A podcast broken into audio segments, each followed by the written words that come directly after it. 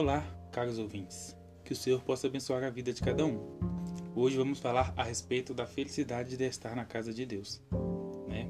O salmista diz, em capítulo 84, no verso 4 de Salmos: Bem-aventurado os que habitam em tua casa e louvam-te perpetuamente. Né? Jesus tinha o costume de frequentar a sinagoga. Ele tinha o hábito de ir à casa de Deus. Né?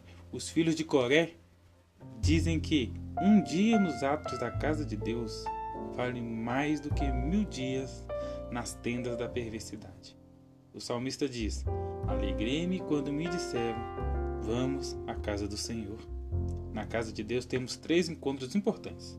Encontramos-nos com Deus, da casa de Deus. Encontramos-nos com nossos irmãos e encontramos-nos conosco mesmos. Né? Quando entramos nos átrios da casa de Deus, pisamos o terreno da felicidade. Depois ali ouvimos palavras de vida.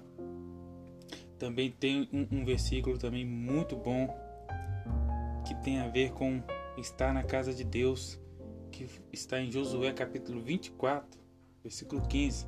Diz o seguinte: Se porém não agrada a servir ao Senhor, escolham hoje a quem vão servir, se é aos deuses que seus antepassados serviram além do Eufrates, ou aos deuses dos amorreus, em cuja terra de vocês estão vivendo.